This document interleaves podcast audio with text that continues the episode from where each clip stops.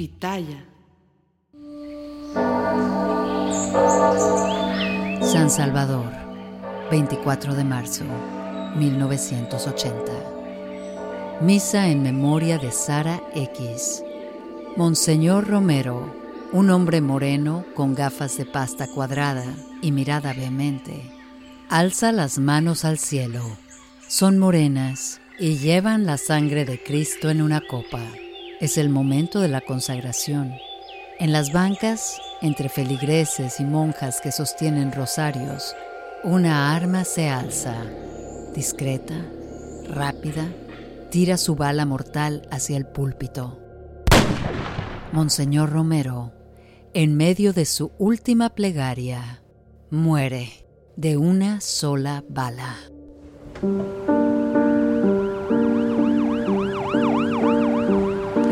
A Pesadillas Criminales, el podcast donde reelaboramos los crímenes más emblemáticos del mundo latino, como lo fue el asesinato del Monseñor Romero, cuya muerte desató una línea criminal que llega desde los años 80 hasta nuestros días, bañando de sangre la historia de Centro y Norteamérica. Conoce cómo este crimen abre la puerta a una guerra civil incontrolablemente sanguinaria. ¡No! En medio del caos, el asesino huye. Solo una jovencita queda inmóvil, sabiéndose testigo. Es la única que ha cruzado miradas con el sicario, la única que podría reconocerlo. Pero, ¿por qué alguien haría un crimen tan terrible, tan público, tan desafiante ante los ojos divinos?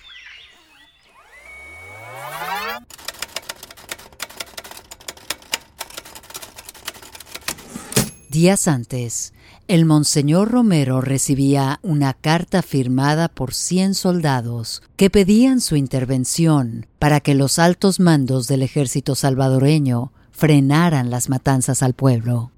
Como ejecutores de primera línea, se negaban a disparar contra sus hermanos, vecinos y primos. La carta indignó al santo hombre, quien al momento decidió dar una declaración en su misa. Un día antes de su muerte, el 23 de marzo de 1980, el Monseñor Romero, como respuesta a esta carta dolida y crucial, declaró a sus feligreses y a la prensa la frase que le costaría la vida. Ningún soldado está obligado a obedecer una orden contra la ley de Dios.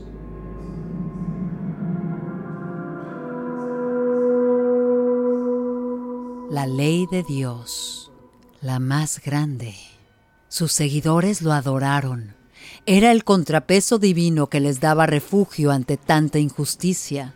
Pero los militares que intentaban dominar a El Salvador leyeron sus palabras como una confrontación directa. El jefe máximo de los escuadrones de la muerte, ese temido grupo paramilitar que azotó al país, no dudó ni un segundo. Había que acabarlo. Pero, ¿quién dio la orden? ¿Quién era el jefe máximo de ese grupo paramilitar comandado bajo las tácticas aprendidas en la más alta esfera de la milicia norteamericana? ¿Y para qué asesinar a un hombre santo, amado por su pueblo? 1992. En las Naciones Unidas, el informe de la Comisión de la Verdad para El Salvador denuncia a Roberto Dabuizón como autor intelectual del asesinato del arzobispo Óscar Arnulfo Romero.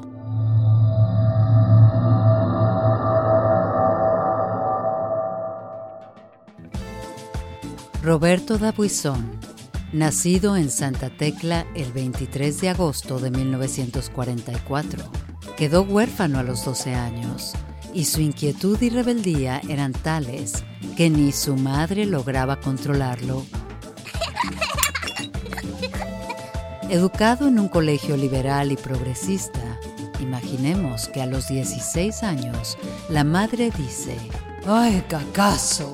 ¿Qué dianchas voy a hacer con vos, Robertito? Sos peor que un furgandillo.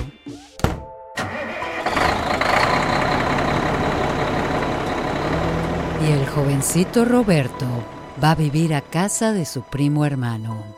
Al poco tiempo su educación cambia. Entra a una escuela militar. Tras hacer el bachillerato internado, Roberto anuncia que se unirá a las Fuerzas Armadas.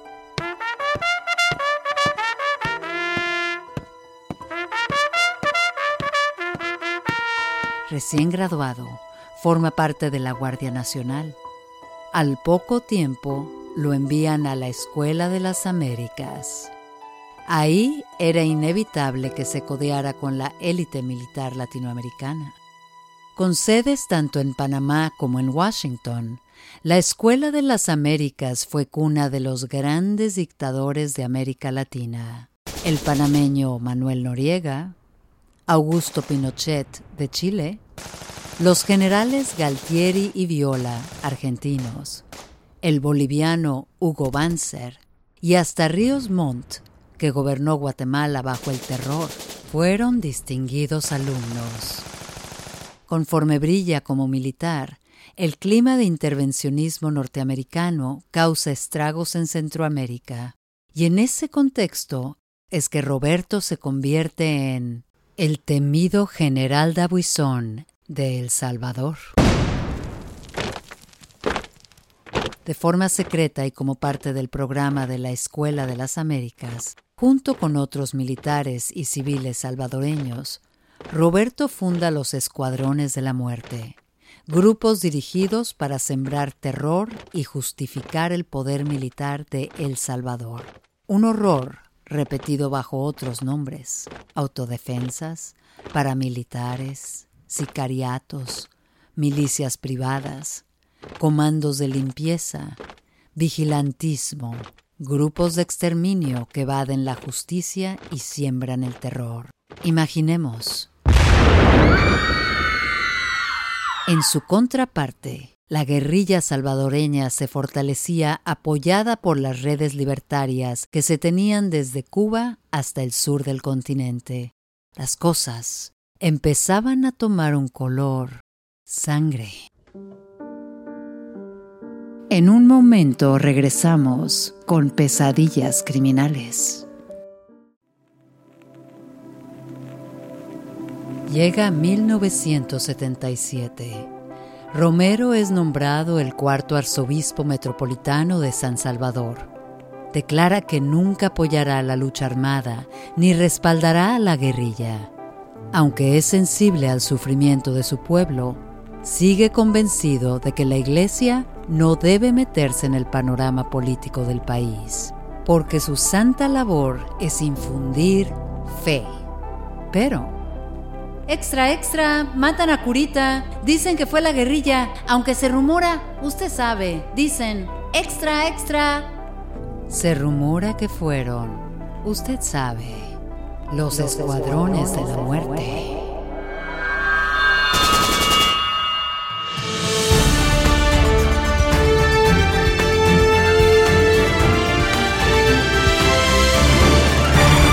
Días América Latina. En El Salvador, uno de los sacerdotes que predicaban la teoría de la liberación es hallado muerto en un camino rural. Acribillado junto con civiles inocentes, niños incluso, la muerte de este hombre santo, amigo personal del arzobispo conocido como el Monseñor Romero, ha causado conmoción a nivel internacional.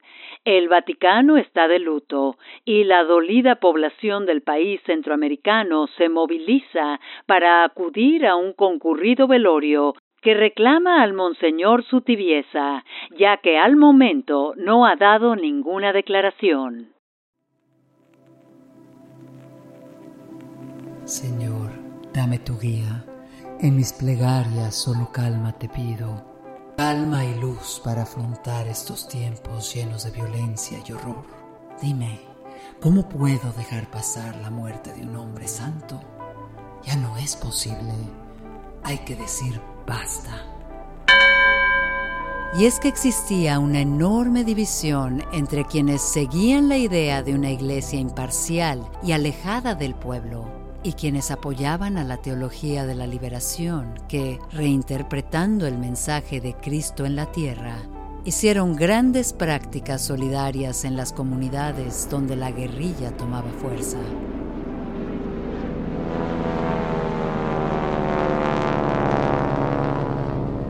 Mientras las avionetas tiraban desde el cielo papelitos donde se leía, haga patria, mate a un cura, el monseñor tomaba postura. La misión de la iglesia es identificarse con los pobres. Así, y sólo así, la iglesia encuentra su salvación.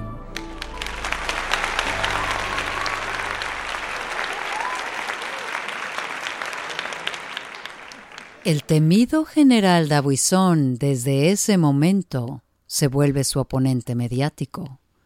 Lo llama mentiroso, incitador, comunista, y cuando coinciden en algún acto social, se aborrecen mutuamente. No hay más.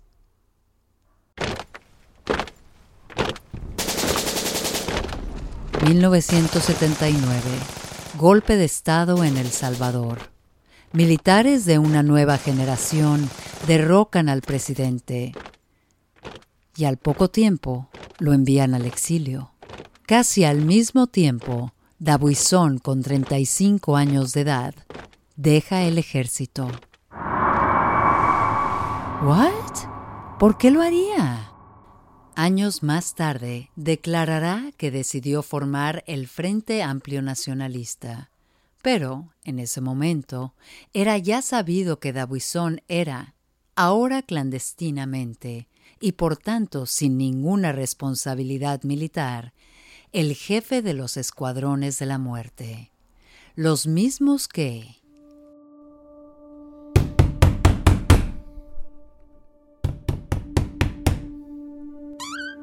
¿A quién busca? Déjeme, suélteme. No hice nada, no, no, auxilio. Es medianoche. Por la simple sospecha de ser relacionado con la guerrilla, los escuadrones cazan y matan civiles. Uno, dos, tres o cinco por calle. ¡Basta! ¡Basta! ¡No! ¡No!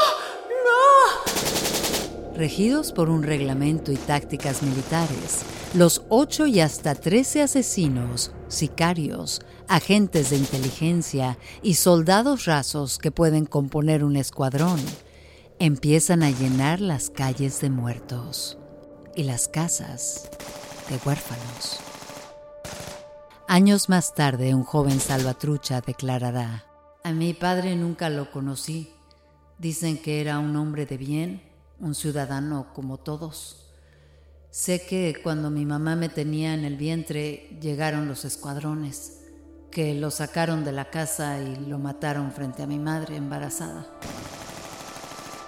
Muchos salvadoreños se unieron a la guerrilla. Estos grupos de acción y de ideologías sociales que organizados en las montañas empezaron a armarse para defender a los campesinos de la crueldad del ejército y sus paramilitares. Y entonces se logra lo aprendido en la Escuela de las Américas, una enorme economía de guerra, la cual forma una espiral que puede salirse de control en un segundo porque al estar todos armados, violencia llama a violencia.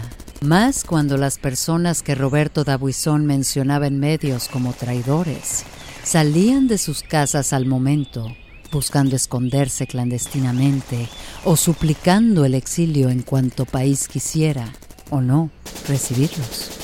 Honduras, Costa Rica, México, Guatemala, se pobló de salvadoreños y nicaragüenses que corrían la misma suerte. Los patriotas que se quedaban o formaban parte de la guerrilla o eran asesinados en las diversas formas en las cuales la crueldad muestra su rostro.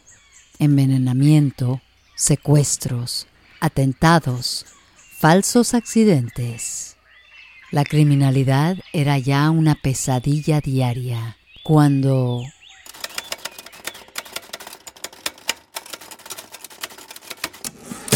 Llegó la carta firmada por los 100 soldados. ¿Se acuerdan? Ningún soldado está obligado a obedecer una orden contra la ley de Dios. La ley de Dios, la más grande se preguntó Roberto.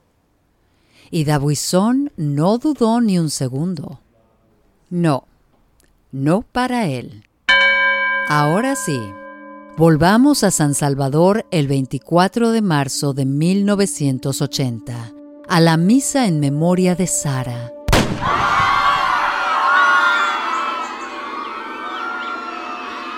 Volvamos, volvamos, volvamos, volvamos. El Monseñor Romero, en plena Eucaristía, muere de un solo balazo.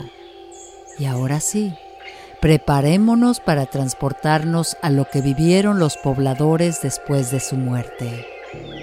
Imaginemos la sensación de esa joven testigo que vio entrar al hombre vestido como civil, armado, la misma que paralizada por el terror lo vio salir en menos de ¿qué? ¿Cuánto tiempo se necesita para acabar con los sueños, las pasiones, la labor solidaria, el compromiso con el pueblo? Una vida, un arzobispo. ¿Cinco minutos? Imaginemos que el tiempo se detiene ante los ojos de esta testigo única. En medio del caos, con la sangre fría a tope, el hombre sale y en la cabeza de la chica pasan veloces los pensamientos, imágenes atropelladas de palabras, hasta que una mirada cruza entre ambos y entonces, en la mente de ella, se hace un silencio hondo. Sabe que podría perfectamente declarar en su contra, denunciarlo, pero que no logrará hacerlo.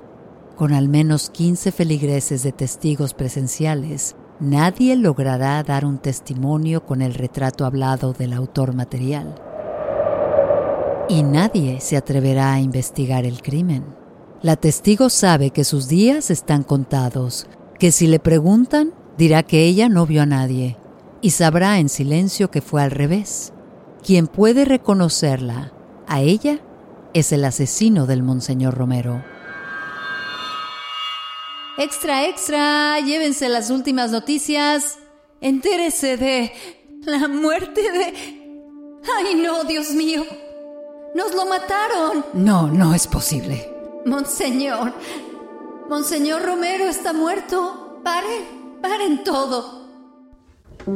Ahora regresamos con más pesadillas criminales.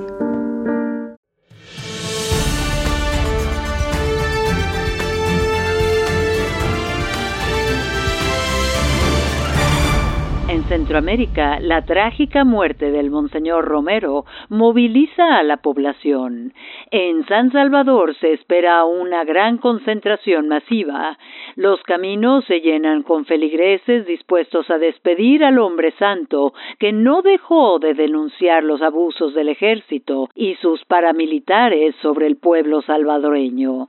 Aunque las autoridades han dispuesto las investigaciones correspondientes, hay muchas irregularidades al respecto.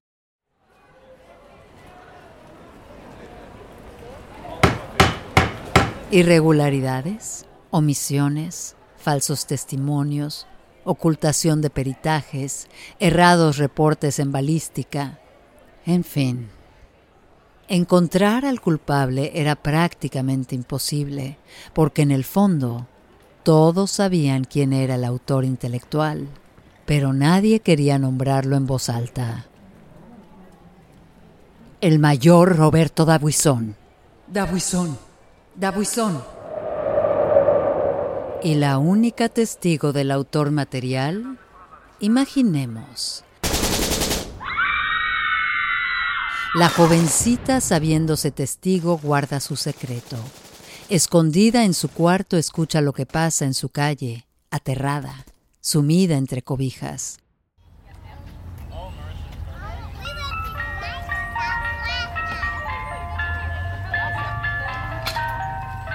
Días más tarde, es obligada a ir con su hermanito a hacer un mandado, y de ahí tienen permiso de ir al parque donde un vendedor regala helados.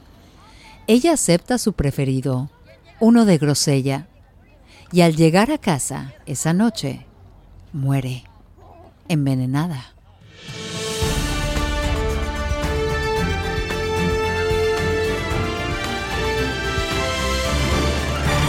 Buenos días, América Latina. Hoy, 30 de marzo de 1980, el equipo de noticias ha sido ya recibido por nuestro enviado internacional, el republicano exiliado en México, el periodista Domingo Rex, quien ha seguido el caso desde hace días.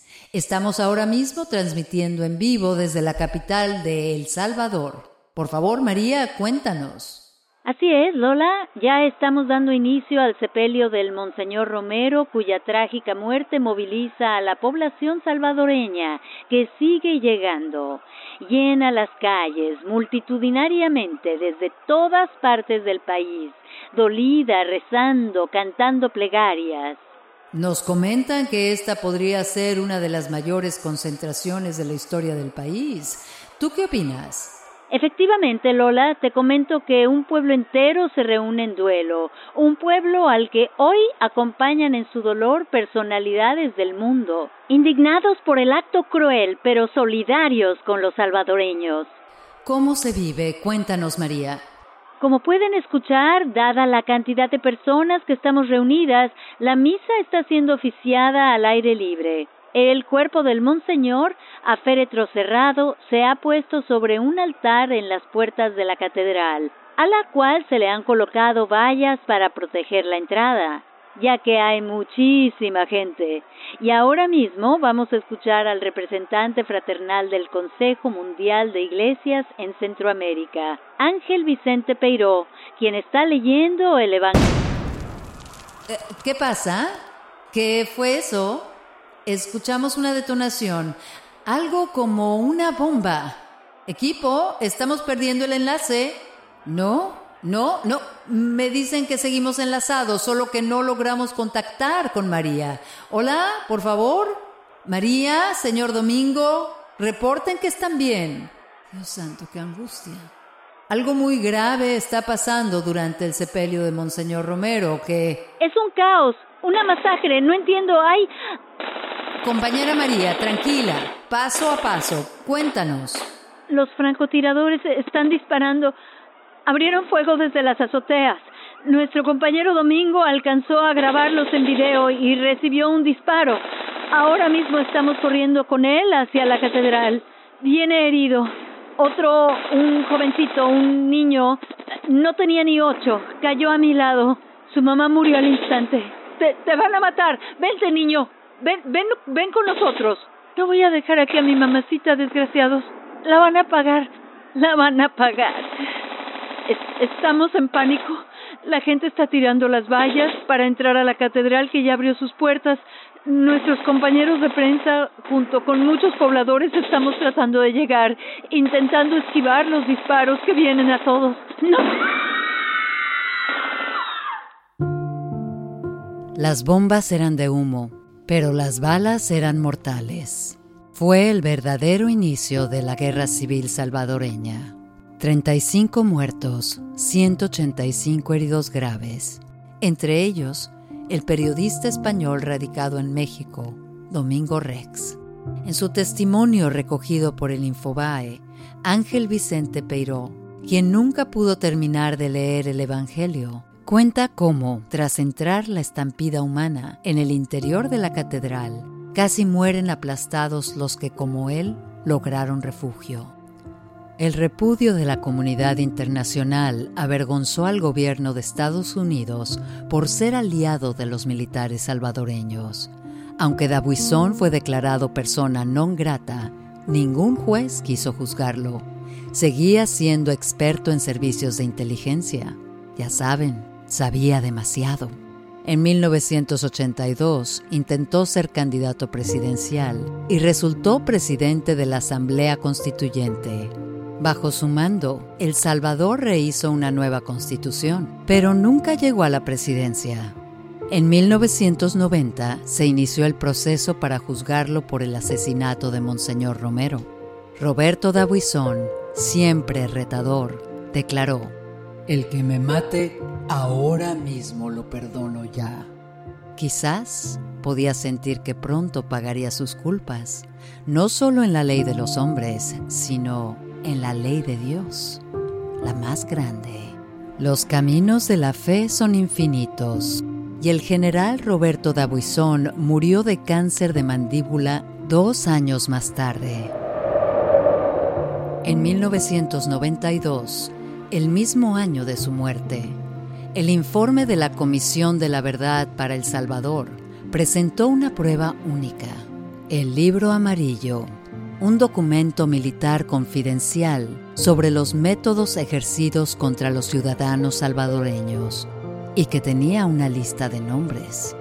Cuatro de cada diez personas nombradas en el libro amarillo habían sido torturadas, desaparecidas o asesinadas. Las Naciones Unidas denunciaron a Roberto Dabuizón como autor intelectual del asesinato del arzobispo Óscar Arnulfo Romero. Pero quizás fue demasiado tarde, ¿saben? No voy a dejar aquí a mi mamacita, desgraciados. La van a pagar. La van a pagar. ¿Recuerdan a este chico? Bueno, imaginemos. Años más tarde, la Mara Salvatrucha formará uno de los rastros más sangrientos entre las fronteras desde El Salvador hasta Estados Unidos. Al lograr capturar a uno de sus primeros dirigentes, el joven declaró algo terrible, algo como A mi padre nunca lo conocí. Llegaron los escuadrones, lo sacaron de la casa y lo mataron frente a mi madre embarazada. Ella se murió a manos de militares en la matanza de Romero. Yo sobreviví, no sé cómo. Ese día la cargué a Cucucho sobre mis hombros. Nadie me ayudó a enterrarla. Me quedé solo. Hasta que encontré muchos bichos como yo todos huérfanos, bravos, rodeados de odio, como yo. Crecimos con hambre de tener un arma y matar a quienes nos mataron la sangre. Así llegamos al crimen organizado. Muchos son de los United States. Ellos nos dan armas, rutas, un negocio para lograr nuestra venganza. Porque yo cargo mi duelo como una de las más terribles pesadillas. Pesadillas criminales. Síguenos semana a semana en cualquiera de las plataformas donde escuches podcasts y no te pierdas nuestro siguiente episodio. Aunque en tierra de pesadillas criminales, el insomnio es rey. ¡No! Si te gustó este episodio, no dudes en compartirlo, seguirnos y darnos like. Una producción de Pitaya Entertainment. Guión y contenido, Itzia Pintado. Guionistas invitados Diego Castillo y Gabriela Pérez Lau. Producción Santiago León. Y la narración de su servidora Yareli Arismendi. Pitaya